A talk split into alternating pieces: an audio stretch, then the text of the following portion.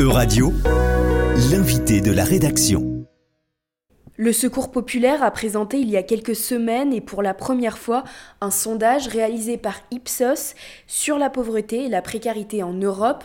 Pour en parler aujourd'hui avec moi, je suis avec euh, Sébastien Tolo. Bonjour. Bonjour. Vous êtes le secrétaire national en charge des solidarités France et Europe au sein du Secours populaire. Vous avez travaillé sur ce sondage, un sondage qui montre bien que les Européens sont au bord du gouffre. Ce sondage, c'est une première édition pour notre association.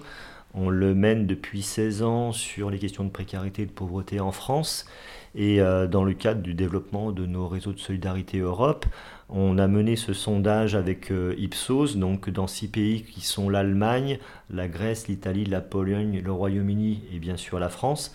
Et c'est un sondage effectué auprès de 6000 Européens euh, qui du coup montre des tendances significatives sur la question de la précarité et de la pauvreté. Alors quelles sont ces tendances Quelles sont les tendances à retenir? Alors, euh, comme pour le sondage en France, euh, on est euh, sur un chiffre fort qui est que plus d'un Européen sur deux craint de basculer dans la précarité, c'est-à-dire plus de 55%. Et derrière ça, on a dans les pays que je vous ai cités tout à l'heure, notamment en Italie, où ce taux augmente à 70%.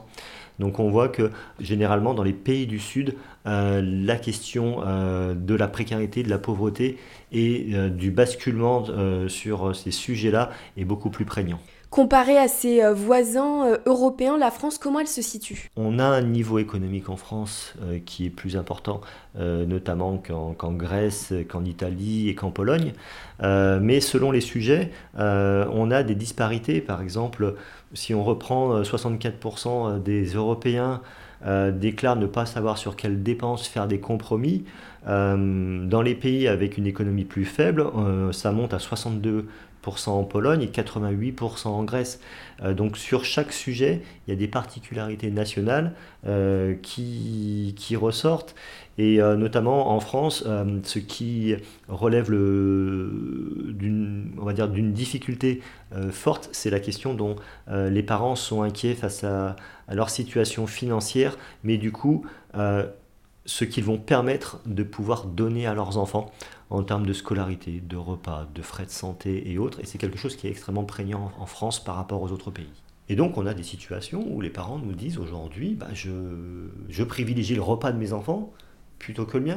Donc quand on est dans ces choix-là, on, voit aujourd'hui euh, la question de, de l'extrême pauvreté et aussi de la façon dont les gens se retrouvent démunis. Donc on est aussi des associations pour lesquelles ce que l'on peut donner, c'est du temps.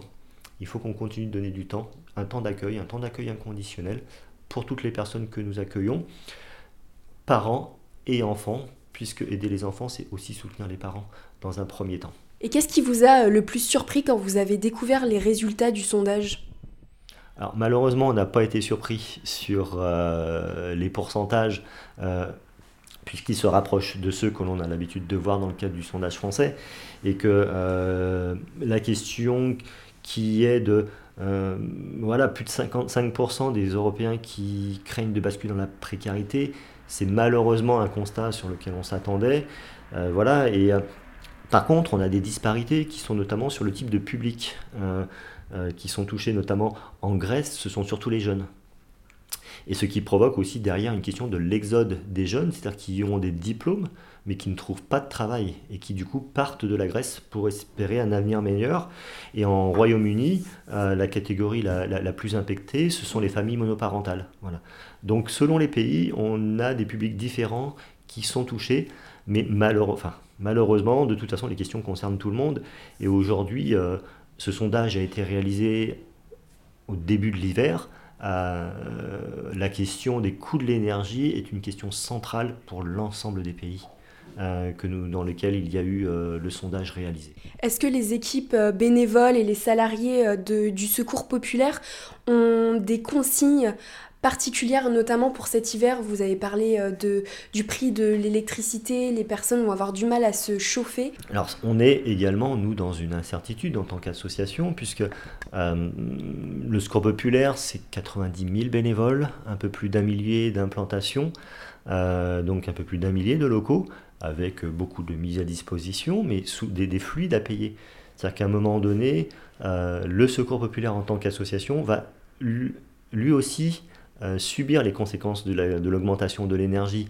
Alors, ça va être absorbé, mais sur un budget sur lequel il faut garder aussi la, part la plus importante de solidarité. Donc il faut à la fois gérer l'augmentation des fluides pour l'association et puis répondre aux besoins des gens qui auront cette même augmentation des coûts de l'énergie et qui viennent de plus en plus frapper parce que, à nos portes. Euh, parce que quand on va payer son énergie, c'est pour se maintenir dans le logement, c'est pour continuer de payer son loyer, mais c'est que derrière la santé, la question des activités des enfants, la question de manger, euh, besoins essentiels par, euh, par nature, euh, sont problématiques et sont de plus en plus problématiques. Donc concrètement, comment ça va se passer pour vos bénévoles? Est-ce qu'ils vont avoir du mal à aider les, les, personnes? Il y aura plus de personnes à aider? Comment ça va se passer? Aujourd'hui, on a déjà fait un, un retour dans l'ensemble de nos structures, on le fait régulièrement. C'est que on, revient d'une période d'épidémie de deux ans euh, sur lequel euh, il y a eu quand même une augmentation forte des publics. Trois types de publics, notamment les étudiants, pour et notamment les étudiants étrangers euh, et européens, pour lesquels les situations économiques sont toujours extrêmement difficiles. les familles monoparentales, alors quand je parle de familles monoparentales, il ne faut pas se tromper, c'est les femmes avec les enfants, qui sont aussi dans des situations extrêmement compliquées, et puis les retraités. Et les retraités, c'est un indice euh, très inquiétant, puisque là, il y a assez peu de leviers aujourd'hui pour faire évoluer une situation économique. Quand on a une retraite, on la connaît. On la connaît aujourd'hui, on la connaît dans, dans, deux ans. Et on sait ce que l'on a comme budget, on sait que le budget ne va pas bouger. Par contre, on voit l'augmentation des coûts. Et en France, notamment, l'augmentation des coûts sur l'alimentaire, il est plutôt compris entre 10 et 14% selon les produits. Euh, selon les pays, euh, en Europe, il y a des hausses de 40% sur un certain nombre de produits, notamment en Hongrie, en Bulgarie.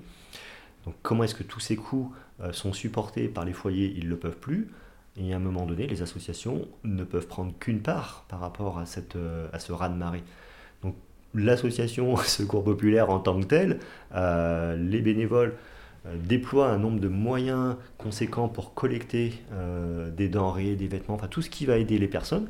Euh, nos donateurs continuent d'être présents. Est-ce qu'ils sont plus nombreux? Est-ce que vous voyez une augmentation dans les dons ces derniers mois au vu de ce qui se passe un peu en France, en Europe, dans le monde? On, on, est dans une incertitude parce qu'un donateur, comme pour tout le monde, lui va aussi se, enfin, se pose les questions de ses coûts de l'énergie et son taux d'effort. Son taux d'effort, c'est je gagne tant, l'énergie représente tant, et combien ça pèse dans mon budget.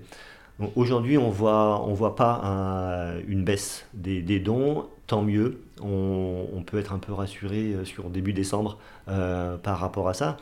Euh, voilà, c'est toujours un équilibre compliqué et les donateurs, en tout cas, sont, sont, fidèles et sont confiants dans les actions que nous menons. Et il va falloir avoir ça, mais à un moment donné, les choses ne peuvent pas se régler par la prise en charge des associations de toutes ces questions-là. Des moyens euh, publics doivent être mis en place.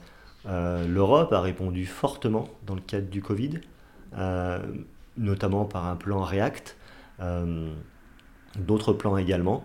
on ne peut pas juste dire que l'épidémie a eu une incidence conjoncturelle, puisque malheureusement la guerre et les conséquences dramatiques qu'elle a en Ukraine euh, se répercutent vers les autres pays. Aujourd'hui, euh, c'est l'Europe, et c'est toujours l'Europe. Euh, donc on espère aussi des réponses, des réponses pour ceux qui sont des victimes de déplacés notamment, mais aussi dans, des pays avec des, des revenus économiques très faibles. une réponse de l'Europe aussi sur ces questions-là. C'est une réponse globale qu'il faut avoir, pas que du secteur associatif. Merci beaucoup d'avoir répondu à mes questions. Écoutez, je vous en prie. Et puis, a une façon de, soutenir la solidarité, bah, c'est de faire un don à notre association sur le site www.secourspopulaire.fr. Merci. Je vous en prie. Euradio vous a présenté l'invité de la rédaction. Retrouvez les podcasts de la rédaction dès maintenant sur euradio.fr.